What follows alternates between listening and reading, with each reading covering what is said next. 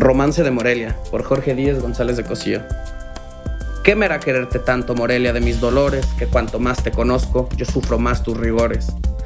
Y gozo con tus dulzores, como el que más te quisiera y entera la vida diera por pregonar tus primores.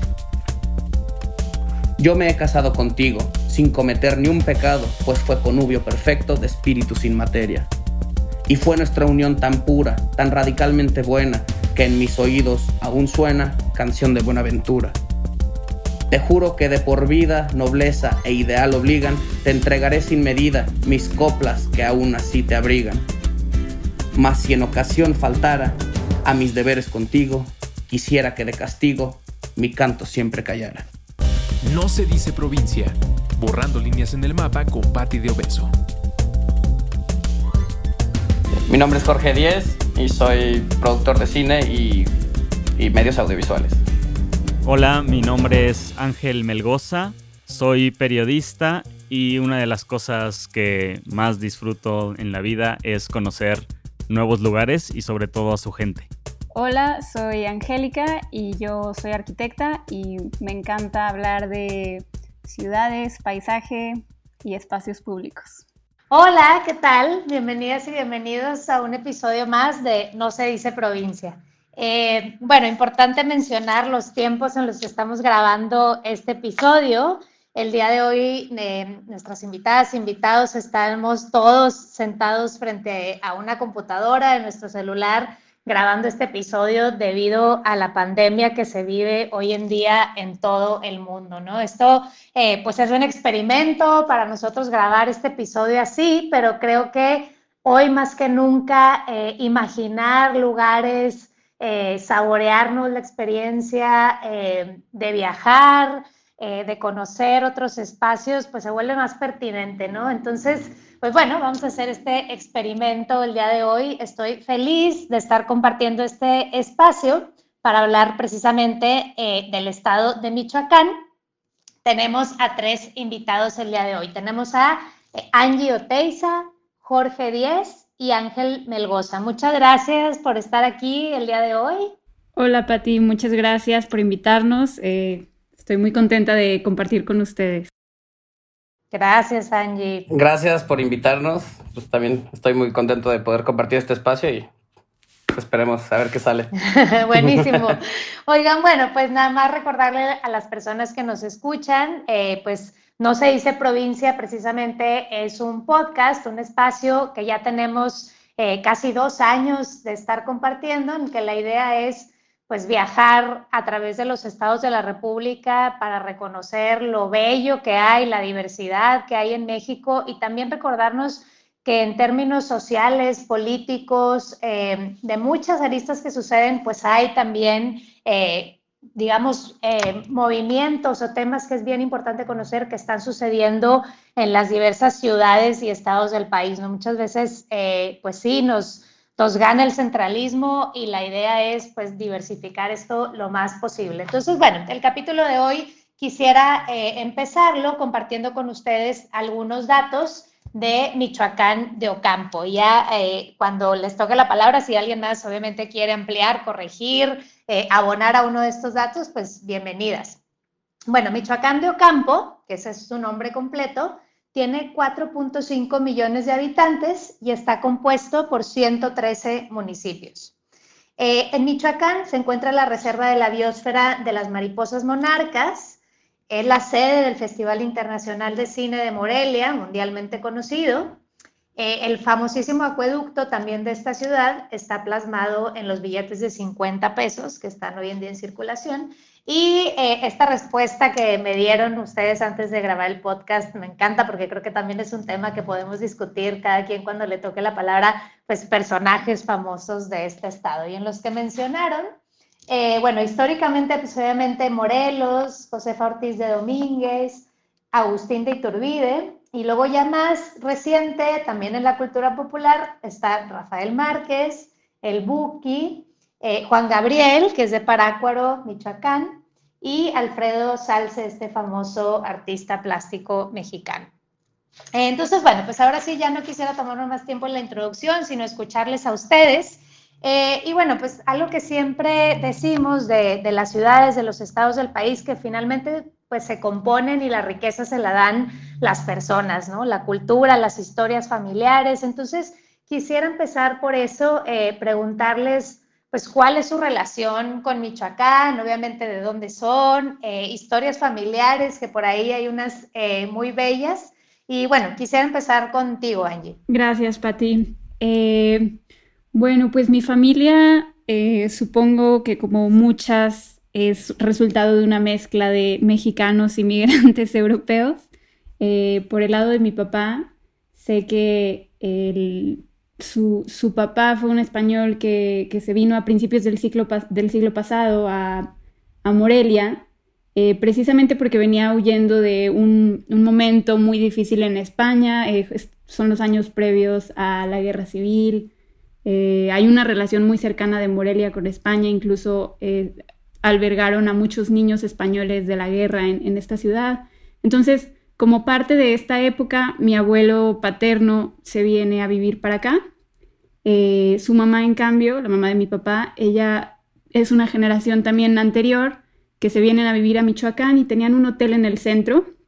Eh, y fue como una familia que se dedicó mucho a, la cultura. Eh, había un tío que hacía obras de teatro, todo en un entorno muy local pero pues como de esas familias que han estado aquí mucho, mucho tiempo y han ido amalgamándose con la ciudad.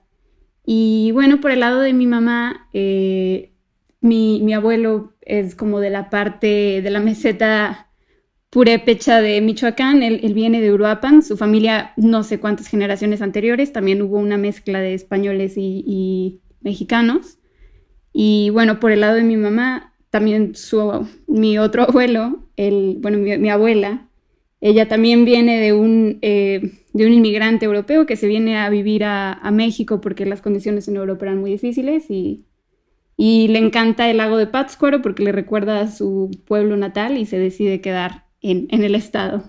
Y pues sí, es todo, la verdad. Es un estado muy bonito y creo que eso fue lo que los hizo quedarse. Gracias, Angie. Em, pues Ángel, si quieres compartirnos también un poco de, tu historia y de tu relación hoy en día con, el estado de Michoacán. Sí, gracias, Pati.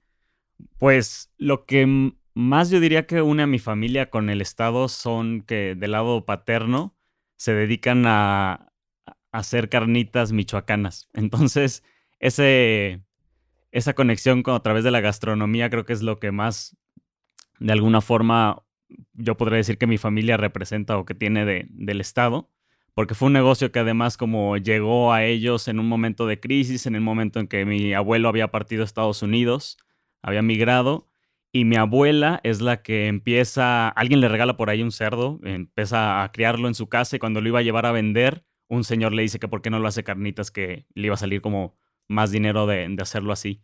Entonces durante un, tiempo empezó a ver que eso funcionaba, empezó a seguir como con el negocio y ahora es como la mayoría de mis tíos eh, de parte de mi papá, de esa familia, se dedican a hacer carnitas 20 de noviembre en Zamora, Michoacán. Em, y incluso a mi papá y a mi familia en el momento, me acuerdo, bueno, no me acuerdo más bien, en el momento de la crisis del 94, porque yo nací en el 92, fue un negocio que, que ayudó a la familia a salir adelante. Entonces, creo que por ahí va como la conexión de algo así muy michoacano con mi familia. Em, mis abuelos son de pueblos del lado tanto paterno como materno. Bueno, del lado materno son de unos pueblos cercanos a Zamora, Michoacán. Y del lado... Em, ya, me, ya me equivoqué, creo. Del lado materno son del lado cercano a, a Zamora y del lado paterno los dos son de, de Zamora, Michoacán.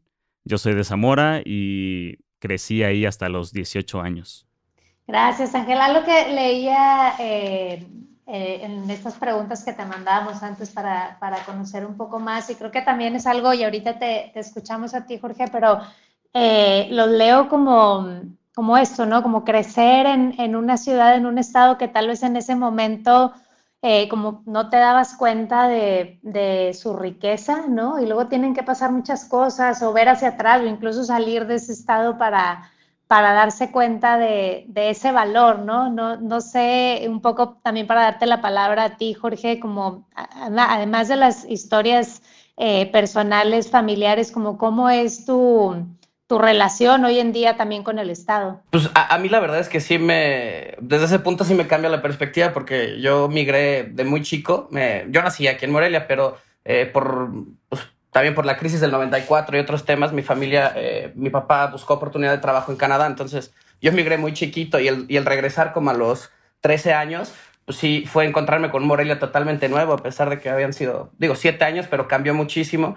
Y pues mi relación con ella ha sido pues sí, de mi familia siempre han nacido de aquí, de, Morelia, muy, no sé, yo, digo que son como muy morelianos porque son familias muy cálidas. Bueno, por el lado materno, ¿no? De mi lado paterno son muy disfuncionales, pero eh, pues de cierta forma también, este, pues representan familias como de aquí de Morelia y pues me, yo siempre estuve como, eh, eh, o sea, muy ligado a Morelia por mi abuelo, por ejemplo, porque él amaba mucho a Morelia. Mi abuelo paterno la llamaba su novia de piedra, era algo que que adoraba y escribía poemas sobre ella, estaba obsesionado con Morelia y, y pues sí, digo, no sé, de cierta forma como que siempre se me, se, me estuvo muy presente eso porque publicó ciertos libros sobre, sobre Morelia, eh, tiene eh, muchísimas películas en 8 milímetros que pues yo he rescatado y he tratado de, de ver y, son acervos históricos como muy importantes, pero son imágenes de Morelia de los 60, 70, entonces, no sé, como que mi, mi, mi cercanía siempre ha sido como de ese lado.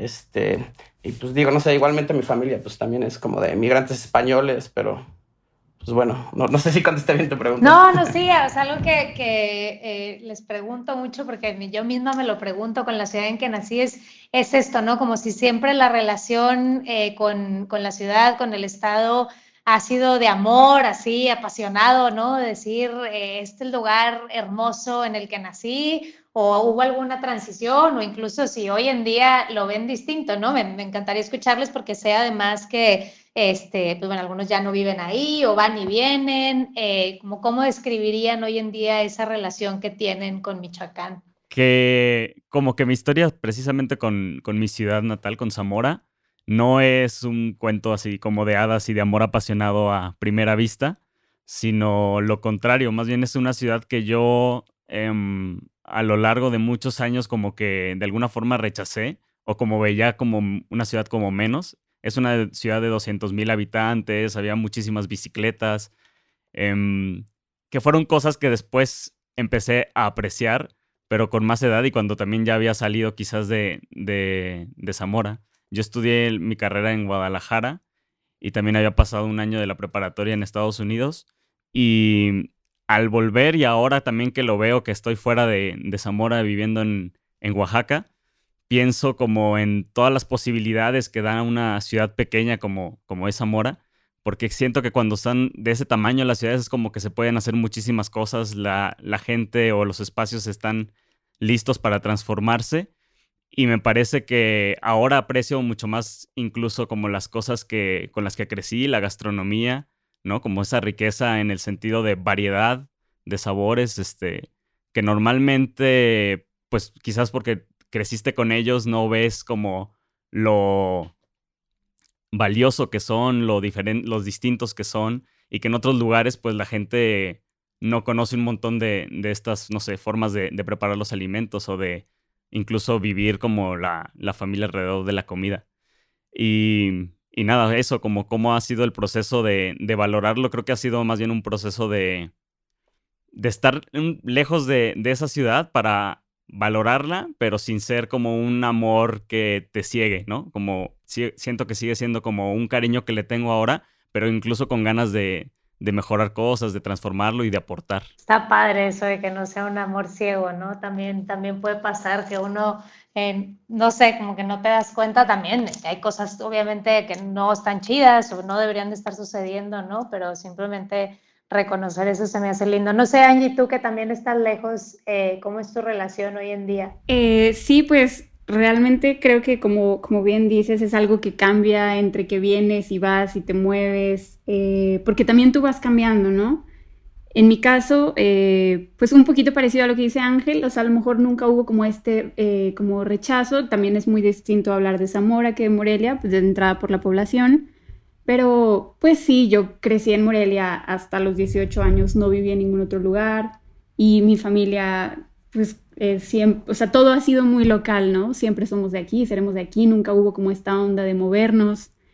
Eh, entonces, supongo que había muchas cosas que veía, pero que para mí eran normales y, ya está, así era. Entonces, obviamente, cuando empecé a crecer y tuve la oportunidad de irme a estudiar, eh, yo me fui a Monterrey, eh, pues era, para mí era ya una necesidad salir, ¿no? Era esta onda de que estás creciendo y quieres salir y comerte el mundo y verlo todo.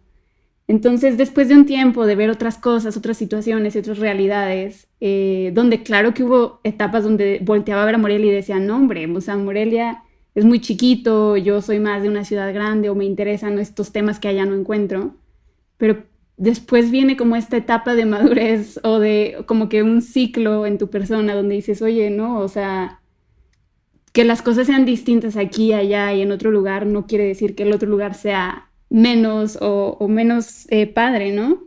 Entonces para mí sí, como que después de como reflexionar como un ciclo, volteé a ver a Michoacán como un estado riquísimo y me di cuenta que todas esas condiciones con las que yo crecí y que yo tal vez consideraba normales o que a lo mejor no valoraba, eh, después te das cuenta que son maravillosas y que tienes unas oportunidades increíbles y que estás expuesto a muchísimas cosas súper padres.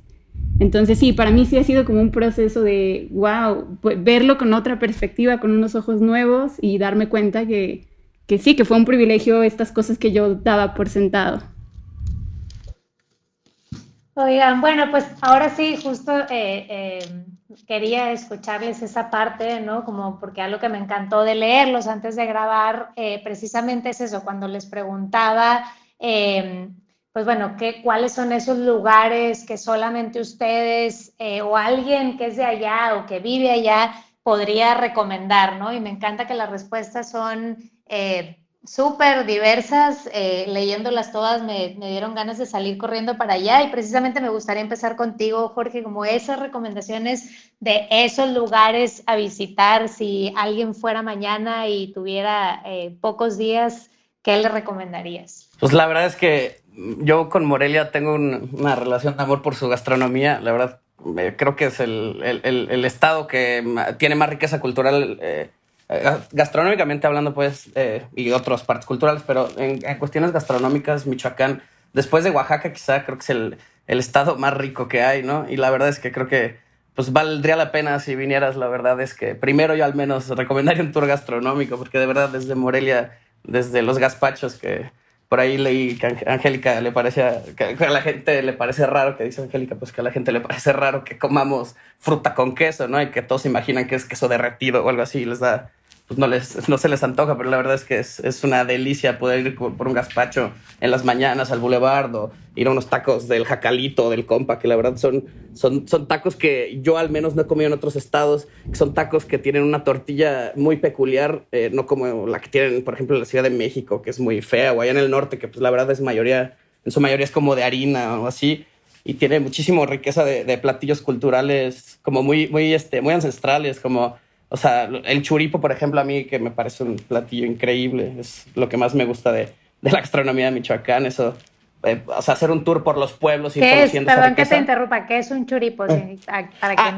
perdón, el churipo es, es, es un caldo de, de, res, básicamente, con verduras, eso es como muy muy básico, pero lo hacen mucho en la meseta purépecha. Y es un, este, pues sí, es un caldo realmente a base de res y, verduras, pero a mí lo que me gusta del churipo, quizá por la experiencia que he tenido de comerlo, eh, siempre lo he comido con familias. Entonces siempre lo hacen desde el seno de su familia y lo hacen para, una, para compartir. Es un platillo como que consideran como, pues, de, de, de esta reunión o de, de cierta forma de festejo. Y a mí siempre, en los lugares que lo he comido, siempre me he sentido como un rey porque llego a trabajar con gente y ellos me, me, me, ofrecen esto de su familia y es una forma de, de integrarnos y es una forma de, de, agradecernos y es, no sé, tengo esa, esa, experiencia emocional como muy ligado a, a, esa parte de la comida y, y, digo, aparte es un gran platillo, ¿no? Y otras cosas, la verdad, digo, tiene cosas arquitectónicas increíbles, museos. Este, yo vivo enfrente de, bueno, uno de, los, de mis museos favoritos, que es el Macás. Este, y digo, la verdad, poder venir a esta parte del centro histórico y caminarla en la calzada, no sé, de verdad yo creo que Morelia se debe de caminar desde la mañana hasta el atardecer para poder ver los atardeceres de la Madero, que es la avenida principal del centro. es, de verdad es que es un, privilegio poderla caminar y encontrarte con cosas que, pues, no sé, de verdad te, te sorprende mucho Morelia, creo eso. Oye, justo eh, para hilar y dándole la palabra a Angie, eh, también precisamente hablaba mucho de, pues sí, como un tour, ¿no? Y del, del, centro de Morelia, Angie. No sé si quieres continuar un poco de eso, hablar incluso también del Festival de Cine. No sé, creo que Morelia da, da mucho, ¿no? Sí, eh, justo yo, yo lo, lo que veo que me impresiona la riqueza en Michoacán, obviamente la comida, pero pues Jorge la escribió muy bien para mí hay una riqueza increíble de, paisajes, de pueblos y como resultado de artesanías. Eh, hay una orografía muy interesante en el estado que, permite que las regiones tengan como caracteres súper distintos y eso se ve traducido en la forma en la que habitan el paisaje, en cómo, se forman los pueblos, cómo los viven, cómo se forman estas comunidades que, precisamente Jorge platica que, que para ellos es como todo un tema invitarte a un platillo para compartir.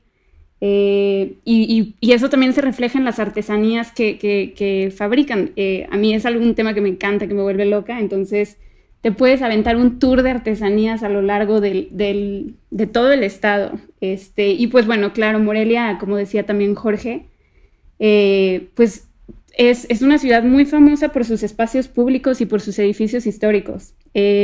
La verdad es que es, impresionante porque son bastantes manzanas, es un centro histórico de un tamaño mediano grande, donde puedes recorrer eh, y, puedes ver las distintas etapas de distintos periodos históricos, o sea, desde cuando se funda la ciudad, cómo la arquitectura te habla del periodo, o sea, era 1500, o sea, todavía eran como, empezaban a llegar estos monjes eh, europeos a formar la ciudad y ellos venían con sus bagajes de sus de sus ondas que estaban pasando en España, y vas caminando la ciudad y luego tienes otros palacios como ya súper eh, refinados y, y súper bien trabajados en sus detalles que te hablan de otra época del virreinato, donde Morelia era una ciudad rica, donde la gente construía estos palacios para pasar su tiempo, eh, como estas casas eh, como exuberantes, con patios súper bonitos, y así puedes irla recorriendo justo como dice Jorge, no, no te la acabas en un día, hay un montón de, espacios públicos que me encantan, de placitas, de rincones.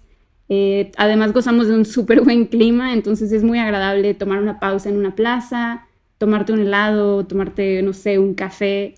Eh, está en la Plaza de las Rosas que me encanta porque es súper íntima y también está cerca de otro museo súper padre que es donde justo pasa el Festival de Cine, que es este festival internacional que, que ha ido agarrando muchísimo momento, donde yo no soy muy conocedora de cine, pero, pero vienen muchos personajes muy importantes. De hecho, creo que ahí Jorge podría completar sobre los festivales un poquito mejor que yo. Entonces, te, paso la palabra, George. Pues sí, digo, la verdad es que el festival, para mí al menos, es el festival más importante de México y, y, sin duda, no digo, no solo en mi opinión, es uno de los festivales más, más importantes y grandes de Latinoamérica lo que hicieron, la verdad, con ese festival ha sido el impulso de cineastas mexicanos importantísimos. Que la verdad, los mejores cineastas de México, la gente que más admiro yo ahorita eh, en el cine, han salido muchos eh, por cortometrajes o, o, este, o proyectos que han, han pasado por el festival. Tiene o sea, esperar el festival es, es algo increíble porque eh, de ninguna otra manera podrías ver las películas que se proyectan durante esa semana. No solo nacionales, sino también estrenos internacionales que, aunque sean estrenos, quizá nunca lleguen a México. Eh, porque, pues, digo, tienen, tienen muchas ligas importantes con festivales de talla grandísima, como Cannes, Locarno, eh, Venecia, festivales gigantes del mundo, de los más grandes del mundo y los mejores. Entonces tiene, una, tiene una, un peso muy importante dentro de la industria y tiene un, un nivel que para mí es el mejor de México y la verdad es que ha ayudado a, salir a muchos cineastas y a nosotros, por ejemplo, yo como productor y, mi socio que es director de cine nos ha dado un espacio que realmente pues, nos, ha, nos ha ayudado mucho a poder, eh, pues, no sé, eh, nos ha ayudado mucho a poder tener un espacio para proyectar y aparte eh, han sido muy, muy cálidos con, con nosotros en, en, el festival, la verdad es, es algo que de verdad todo mundo debería de experimentar, si pueden venir sería increíble que lo vivieran.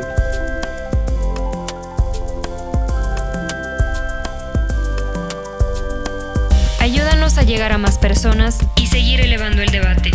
Conviértete en nuestro suscriptor en patreon.com diagonal antifaz. Por un dólar al mes tendrás acceso a contenido exclusivo y nuestro agradecimiento en cada episodio. Patreon.com Diagonal Antifaz.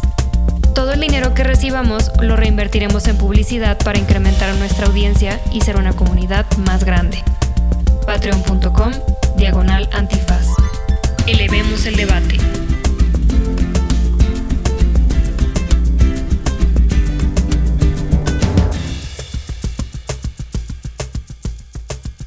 Yo, a mí no, nunca me ha tocado estar en el, en el festival, conozco Morelia, me parece espectacular y me encanta el, recorrido que hicieron ahorita ustedes, que me parece que eh, da para un par de días completo y me encanta la idea de viajar a través del tiempo eh, dentro de Morelia. Creo que algo que me encanta también del festival es precisamente proyectar la ciudad, ¿no? O sea, si bien eh, la gente que va, etcétera, creo que ha sido eh, en particular algo que habla muy positivamente de Michoacán, que ahorita precisamente quisiera escuchar a Ángel, eh, pues hablar de otras zonas, ¿no? Tú viniendo de, de, Zamora, obviamente Michoacán también siendo un estado tan rico en lagos, ríos, la reserva, etcétera. Eh, y bueno, también aprovechar, pasarte la palabra y para que nos hables en algún momento de los famosísimos chongos zamoranos, que creo que no se nos puede pasar a hablar en este capítulo.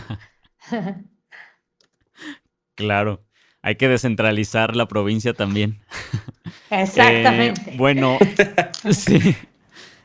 Eh, para mí, o sea, lo que a mí personalmente más me gusta de una ciudad pequeña como Zamora es como el contacto que se siente que está en medio de un área natural. Es decir, muchas veces lo que me pasaba, porque viví siete años en Guadalajara, es que es una ciudad tan grande, tan urbanizada, que para incluso verla, no sé, para llegar al bosque de la primavera o para ver algo de naturaleza hay que pasar un montón de kilómetros que hay que salir en carro. Entonces lo que me gusta mucho de Zamora es que incluso caminando puedes agarrar tu bicicleta y subirte a un cerro o llegar a una presa. A mí los lugares que más me gustan y si visitan Zamora son lugares que están incluso cerca y no necesariamente en Zamora, como, no sé, el lago de Camécuaro, o hay un cerro muy lindo que se llama el Cerro del Curtarán, que se puede apreciar muy bien desde la Presa de la Luz, o el cerro de, digo, perdón, el lago de Orandino. Entonces, como esos lugares naturales a mí es lo que más me gusta. El centro de Zamora, el centro histórico, también es como, pues, muy famoso y reconocido, y la gente que visita Zamora te dirá, o los zamoranos te dirán que tienes que visitar el santuario de, la Virgen de Guadalupe, ¿no? Que así como la frase em, más zamorana será que es una de las iglesias más grandes del mundo, ¿no? Creo que la doceava iglesia católica más grande del mundo. Y, y cerca de Zamora, o algo que a mí también yo recomendaría bastante si se hace, y si vienen sobre todo de Morelia, es pasar por la cañada de los once pueblos, que son once pueblos purépechas que cada uno también tiene como su especialidad, ¿no? Desde, o sea, está el pueblo de los músicos, está el pueblo de, del pan, como es Chilchota. Entonces es un viaje que se puede hacer también viniendo de Morelia y creo que es una zona también como a, como Michoacán, es una zona a descubrir en sus pequeñas poblaciones, ¿no? Los pequeños pueblos indígenas creo que son Em, bastante ricos y es como, no es una riqueza turística de llegar en un carro y bajarse y encontrar algo espectacular, sino como que es algo mucho más profundo, ¿no? De, de vivir un espacio y de incluso platicar con, con su gente y poder empezar a, a, tener un contacto con otro tipo de, quizás de, no sé, de naturaleza o de conexión con, con la forma de, de vivir. Pues precisamente algo que, que, hacemos siempre en los episodios eh, es dejar una bitácora, ¿no? De lugares, eh, de, de, cosas que ustedes recomiendan o las que no alcanzamos a mencionar aquí, porque justo como ahorita decías, eh, y nos pasa en muchos otros estados, luego, pues sí, uno habla más de la capital, pero precisamente lugares como Michoacán, Oaxaca, otros estados que hemos recorrido, pues dan para no un episodio, sino toda una serie, ¿no? Específicamente sobre ese estado y creo que Michoacán es uno de ellos. Eh, nada más, antes de entrar como a la segunda parte de los movimientos sociales, de cosas que están sucediendo allá, eh, faltó nada más lo de los, chong, eh, chongos zamoranos, porque sí creo que es algo que, eh, que vale la pena nada más explicar qué son para alguien que no sabe qué es y dónde se pueden encontrar los chongos zamoranos son el mejor postre de México. Ah, lo dije.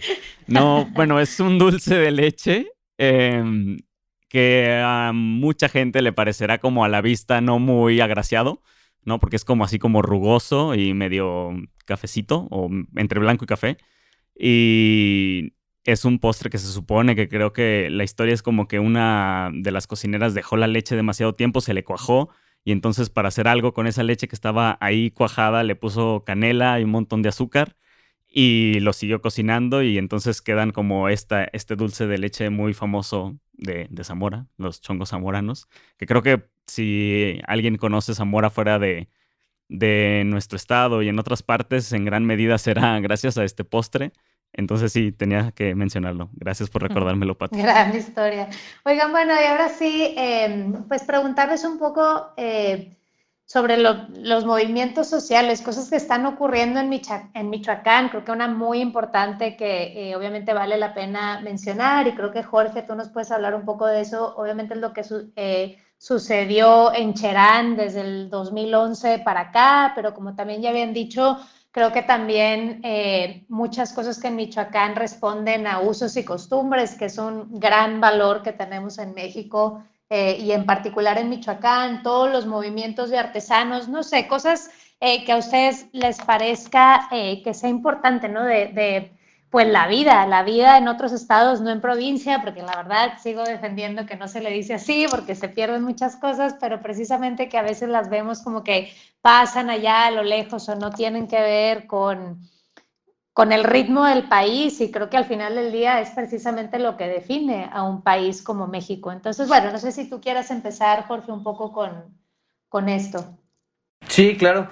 Mira, la verdad, eh, pues Cherán para mí es algo que yo admiro muchísimo por, pues, por el hartazgo al que llegó. O sea, me da, me da mucho, mucho coraje a veces vivir en la sumisión, porque de cierta forma vivimos en el yugo de, de cierta violencia en nuestro estado. Y la verdad es que yo admiro muchísimo a Cherán por tener el valor. Eh, los hombres y mujeres de la región se hartaron, se levantaron en armas, eh, se, se, hartaron de la tala ilegal, estaban acabando con sus bosques, estaban explotando todo y ellos no, no estaban haciendo nada se hartaron y ahorita tendrán problemas como todo eh, movimiento social. Eh, creo que tiene sus altibajos, pero en Cherán la verdad lo que, lo que admiro muchísimo es la capacidad que han tenido hasta ahora de, regirse por sí mismos y de estar como eh, separados del gobierno, que también está, o sea, no solo se hartaron de los delincuentes, se hartaron del gobierno y de, pues, de la falta de acción ¿no? del gobierno. Entonces, me parece una, una región con, con, con gente de suma, sumo orgullo y sumo valor que de verdad me parece, me parece increíble lo que, lo que pasaron y gracias a eso también ha dado nacimiento o ha expuesto a, a muchos artistas y artesanos de, de, Cherán. Por ejemplo, yo tuve el placer de conocer a algunos de los mejores, mejores joyeros de ahí de, de la región y todos son de Cherán. La mayoría son, los joyeros de, de Cherán son muy famosos por, por su calidad y por su, sí, por su, por, por, ser exclusivamente pues como de ofrevería, perdón, de, de joyería, discúlpame. Eh, entonces también son, son este, pues son, son gente que ha tenido eh, pues una explotación mayor de sus cuestiones culturales y, y eso me parece increíble. Y, pues digo, es, una zona privilegiada. Ir, ir a visitar también es muy bello porque de verdad la gente, hay retenes y quizá pudiera ser un poco que te espante, pero son retenes por los propios eh, habitantes, entonces son muy amables, simplemente quieren saber que pues, vas a visitar y no, no, no vas a causar ningún revuelto, ni mucho menos. Y son muy amables. Es, es una zona muy tranquila generalmente. Y algo que me encanta más, justo lo que dices como resultado de esa organización política que han hecho, ¿no? Obviamente, como dices, el tema de los artesanos, de la joyería, pero pues tú ves los resultados en términos de, ¿no? de, de delitos o de crímenes, bajaron muchísimo, han reforestado eh, hectáreas, eh, algo que me encanta, ahorita estaba viendo fotos porque ahorita en época de lluvias me conmueve, tienen un sistema de captación de lluvia, dicen que es el más grande de América Latina, ¿no? O sea, precisamente creo, finalmente es una organización política, ¿no? Avalada por el Tribunal Electoral, etcétera, o sea, sí tienen... Eh, pues su organización política, eh, pero, pero creo que hay mucho que aprender, como dices tú, eh, a través de los resultados que ha dado eso eh, a través de los años, ¿no? Entonces, eh, comparto contigo que es un gran ejemplo eh, que tenemos en el país, que entiendo que mucha gente incluso lo ha venido a estudiar y no sé por qué no lo hemos logrado copiar en otros lados, pero bueno. Digo, en esa parte que hablabas de, de, de la cuestión de, de, de, lo de la madera, la verdad es que también es impresionante cómo, cómo tiene una conciencia en esa región. O sea, a, acá en, en, en, zonas como más eh, urbanas, no, nos creemos como que ahora tenemos cierta conciencia sobre el medio ambiente, y la verdad es que ha sido una forma en la que nosotros ahora lo tenemos como medio presente por, pues porque vivimos en una zona urbana y se ha destruido la mayoría de la zona natural. Pero ellos, como toda su vida han vivido en zonas naturales, son tan conscientes de eso que justamente también es parte de la fortaleza que les dio el, el, el, hartazgo de, de, sus zonas naturales y, y, y de, de, su fauna, porque de verdad cuidan muchísimo sus bosques y es algo pues casi casi que santificado para ellos. Y eso que comentabas de la captación de agua, yo lo vi en vivo y está impresionante. Es, es, algo que sí, sí, según yo también es uno de los más grandes de, no sé si del país, o no sé cómo estuvo ahí la cuestión, pero sí está impresionante presenciar esa, esa captación de agua que, que realizaron y la verdad está muy Justo era muy, muy similar a lo que yo quería comentar, o sea, tenemos que recordar que, que estos grupos eh, llevan en, en, en, en, su territorio desde antes de que llegáramos, llegaran los españoles y luego que existiéramos nosotros en nuestra modernidad, ¿no? O sea, para ellos realmente es un tema, eh, eh, el lugar al que habitan es un tema que está intrínsecamente conectado a quien ellos son, a su identidad, eh, a, la forma de nuevo en la que viven, en cómo se relacionan con su, con su entorno. Entonces, creo que o sea, me encanta también el ejemplo de Cherán y se me hace súper como bonito es esta forma en la que defienden a su entorno porque lo entienden como parte de ellos. Y siento que esa es una lección súper importante que, que, muchos deberíamos de aprender. Eh, pues nada, eso. Gracias, Angie. Eh, ¿Y tú, Ángela, eh, algún otro proyecto, movimiento, algo que comentar también sobre Cherán? Me acuerdo cuando nos preguntaron en, un cuestionario en este que nos enviaron sobre como proyectos que hubieran estado sucediendo, que están sucediendo en nuestras ciudades, específicamente en mi caso en Zamora. Y como no me venía ninguno a la mente, me puse a hacer algunas preguntas y le pregunté a algunos amigos, a gente que conocía y que podía estar como empapada de, de estos procesos. Y me llamó tristemente la atención que la mayoría no, no recomendaban, o sea, no se acordaban de algún proyecto que estuviera desde lo ciudadano, desde lo político, desde lo social, como em, siendo un ejemplo de, de, algo que hacer, ¿no? Lo que me, me llamó la atención también es que veía, y esto yo lo ponía como, como una reflexión también, que quizás es, o sea, mucho más peligroso que una pandemia, por ponerlo en términos... Eh, contemporáneos es la desesperanza, ¿no? Esta idea de que las personas no tenemos la capacidad de cambiar la forma en la que estamos viviendo, creo que es así como, si lo pudiéramos de nuevo comparar, un cáncer, ¿no? Para, para la vida social.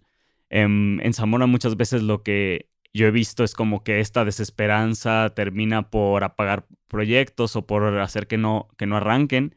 Y, y también me parece como que Michoacán es una región que lamentablemente está demasiado cerca del centro. no sé si eso lo podría sostener con otros argumentos, pero lo que yo he visto, por ejemplo, ahora que tengo unos meses viviendo en Oaxaca, es la cantidad de municipios que como Cherán se rigen, ¿no? Digamos, bajo estos usos y costumbres, lo estoy entrecomillando, em, bajo formas autónomas de gestión y que realmente nuestro estado, si vas y ves en los pequeños pueblos, sería como naturalmente que se dieran estas formas muchísimo más este, fuertes y mucho más común, ¿no? Creo que la resistencia de muchas comunidades, eh, incluida Cherán, pues es bastante envidiable, ¿no? Desde las ciudades, incluso pequeñas como Zamora, porque nos han vendido la idea, creo, o nos la hemos creído, o desde ahí venimos, porque al menos Zamora también es una ciudad fundada por españoles, de que la modernidad o el progreso significa de alguna forma quizás la urbanización o significa, em, no sé, como el acceso a bienes mm, o gringos o europeos o no sé, es como una idea que siempre por ahí me viene a la, a la cabeza y que quizás deberíamos, al menos desde Zamora, como hermanarnos más con otras comunidades y hacer incluso procesos en una ciudad, quizás empezar a, hacer ese ejercicio de experimentación, de hacer en una ciudad ejercicios de comunalidad, ¿no? Que es como un término que se, que se ha ido teorizando acá en Oaxaca, que es esta vida desde lo comunal y donde la parte de la administración de lo público recae en todos, ¿no? Es como una cosa de cargos y no es una cosa de, de ser votado para estar por ahí. Bueno, creo que es una, una idea. No, me, gusta tu reflexión. Me quedé pensando también y, pensando eh, en la región en la que yo vivo, en el norte del país, no sé si también parte de la desesperanza o de nuestros problemas sociales, pues también obviamente están ligados con toda la ola de violencia eh, de los últimos años, ¿no? Que también cada estado tiene su particularidad. Obviamente todos mencionaban el aguacate, ¿no? Que el aguacate es delicioso, se consume a toneladas en todo el mundo, pero cuando uno le rasca tantito también al interior del estado, por lo que causa en términos eh, naturales cultivar el aguacate y luego todo el tema de las disputas, etcétera, eh, que también cada estado tiene su particularidad. Creo que, creo que sí, no, digo, no, no sé si, eh, o sea, cuál es su opinión en ese sentido de de lo que se ha vivido en, en, Michoacán en los últimos años, pero por otro lado también me encanta escucharles que creo que, que, la apuesta, por lo menos así en Cherán, fue como se organizaron, pero un poco, quizás lo que estamos tratando de hacer en,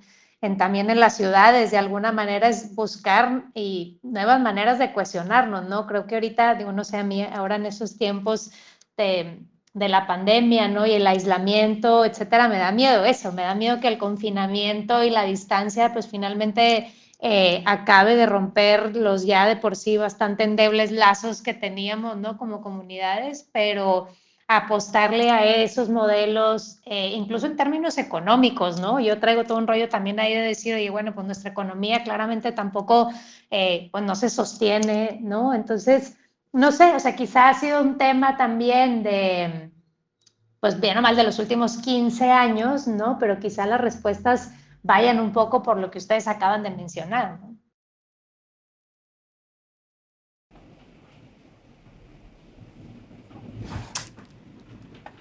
Ay, perdón, no le quité el micrófono. Sí, o sea, de, verdad, eso ahorita que estabas hablando así como de, del aguacate, así yo, yo, me quedé pensando porque también hay un, no es un proyecto quizá como ciudadano como tal, pero yo tengo, el papá de un amigo tiene una organización pequeña en, en Siragüen que juntó a, a, los comunitarios de ahí porque empezó a haber mucha, mucho cambio de uso de suelo y al hacer esto claramente para poner aguacate, ¿no? Y poder eh, explotarlo de mayor forma, pero también a través pues, de la imposición del crimen organizado y de poder este, hacer eh, de una forma eh, pues, absolutamente arbitraria y sin permiso alguno y, pues eso es lo, que está pasando. Y empezaron de cierta forma a tener también cambio con el, con el lago, o sea, empezaron a, a, notar cambios en, el lago, empezaron a...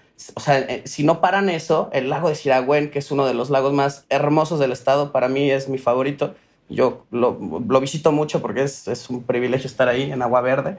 Este, y, es algo que de verdad no, no, no pues no sé, de, alguna forma los, los, comunitarios están hartos, pero no lo ven tanto. Y, el papá de un amigo los puso en organización y están combatiendo a, a estas, pues estas plantaciones gigantes de, de, aguacate ilegal, porque pues la verdad es que sí tiene un daño no solo ambiental, sino también pues, eh, social y pues, por supuesto económico, ¿no? Eh, sí, yo, yo creo que igual lo que platicas del aguacate y que pasa, e, es muy interesante cómo termina conectándose con los, con los estructuras de poder que también están muy relacionadas al narcotráfico.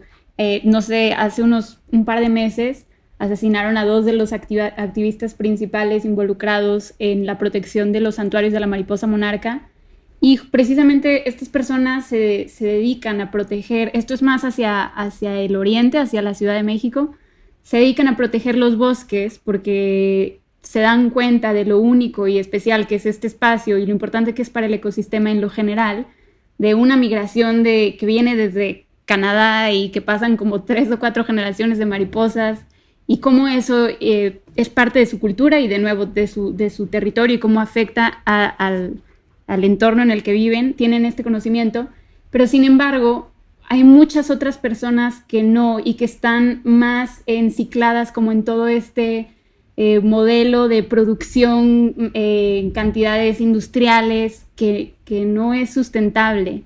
Entonces la, la, tierra se convierte en una como moneda del poder, quien tiene la tierra tiene el poder de cultivar todo lo que sea, de ser el más rico y el controlar el territorio.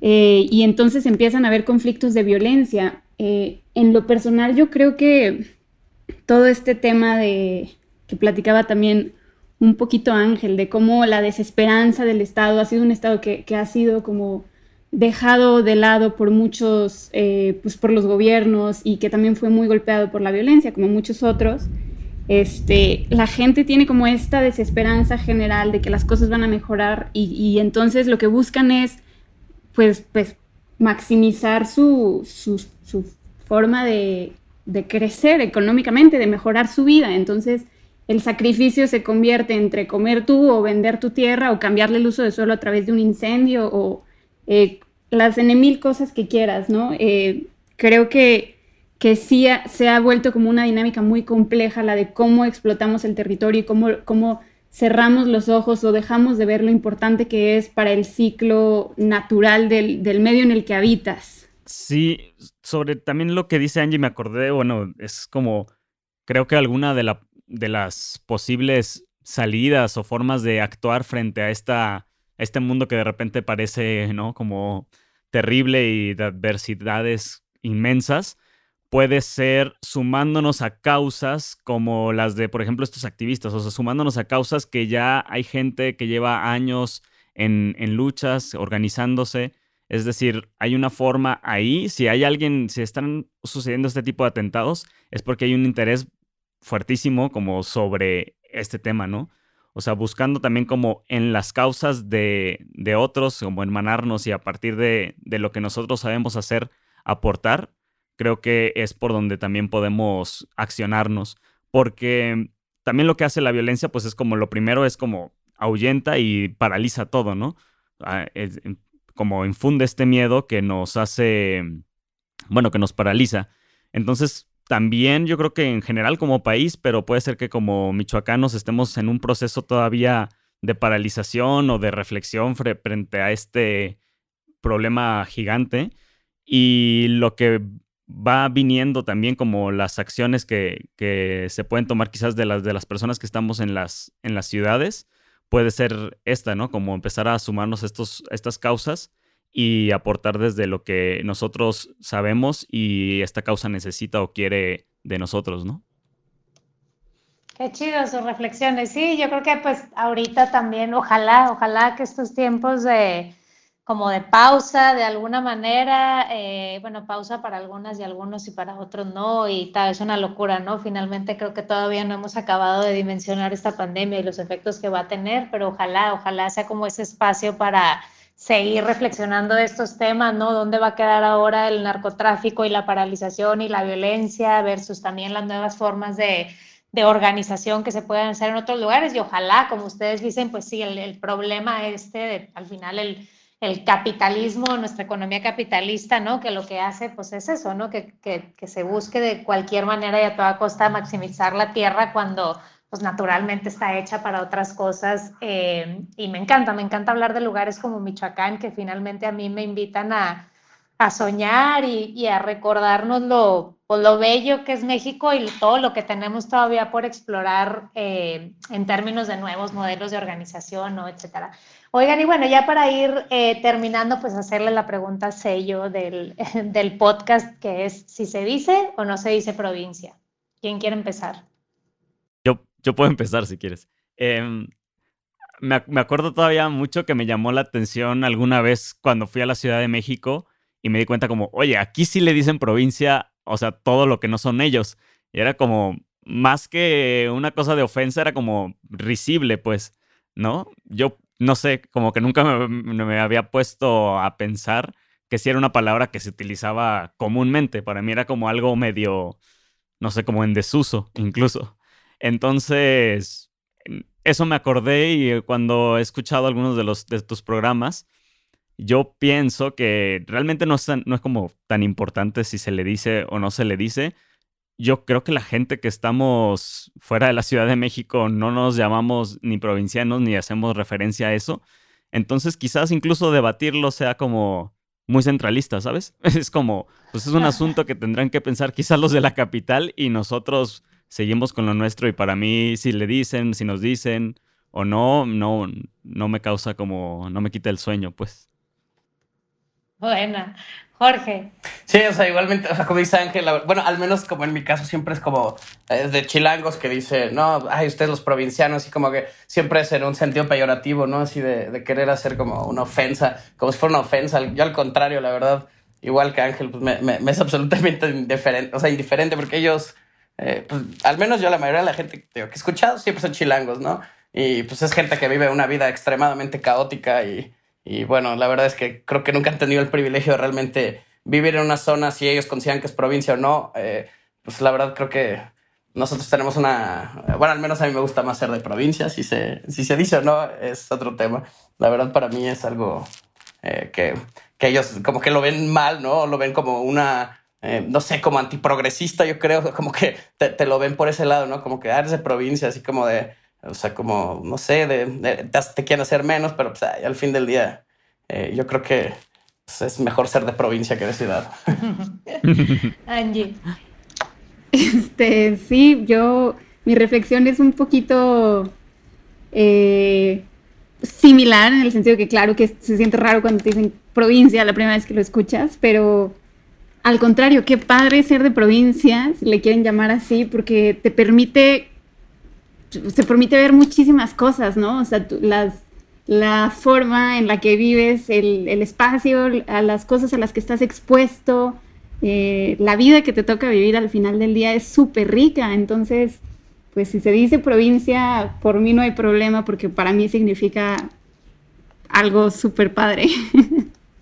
Alguien en algún capítulo respondió que, que, sí, que efectivamente es más chingón ser de provincia porque además provincia es más grande que, que la Ciudad de México, ¿no? Como que en realidad somos más provincianos que, que, chilangos, pero bueno. Oigan, de veras pues agradecerles mucho, eh, además hacer este experimento con nosotros eh, en este podcast de grabarlo ahorita de manera virtual. Eh, disfruté mucho escucharles. También agradecerle mucho a Carla, Esteban y Russo de la producción por ayudarnos a organizar, eh, a juntar sus respuestas, a organizar los tiempos. Eh, y bueno, pues eh, no sé ya si alguien quisiera o se quedó con las ganas, se muere las ganas de decir algo, porque a veces nos pasa que alguien dice, no, tuve que haber dicho esto. si hay alguien que levante la mano ahora. yo por lo pronto agradecer, la verdad es que Creo que no se habla lo suficiente de Michoacán, entonces muchas gracias por el espacio y me encantó compartirlo con, ustedes, también con Jorge y con Ángel. Eh, y pues no sé, me encanta mi estado, me encanta hablar de él, entonces muchas gracias por, el espacio.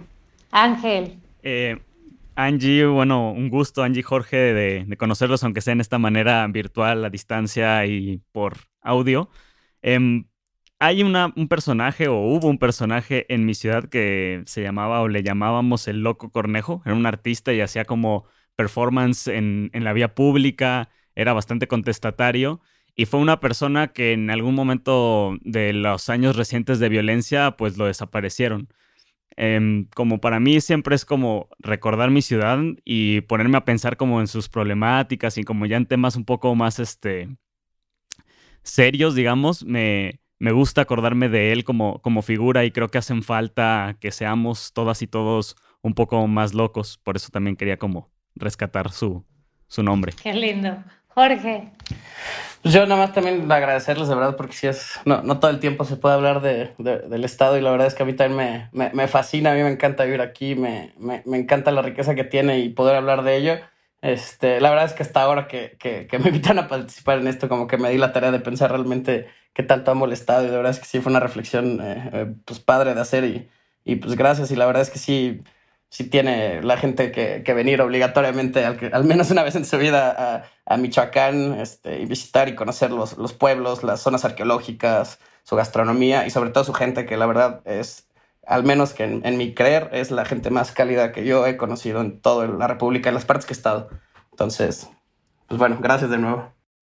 Mil, mil gracias, Angie, Jorge, Ángel. Eh, de veras que gran capítulo. A todos ustedes que nos escuchan, eh, pues les invitamos a escuchar eh, el resto de los estados, hacer comparaciones. hay retos ahí incluso de denominación de origen de algunas cosas, los mejores postres, los mejores lugares a visitar y creo que, bueno, pues es, es buen momento para hacerlo, para viajar eh, con la imaginación, soñar un poco y en cuanto acaben también estos tiempos de confinamiento, pues eh, como ya lo dijo ahorita Jorge, pues ir corriendo a, a, visitar Michoacán. Pues muchísimas gracias a todos ustedes y a todos los que nos escuchan. Nos vemos en el siguiente capítulo de No se dice provincia.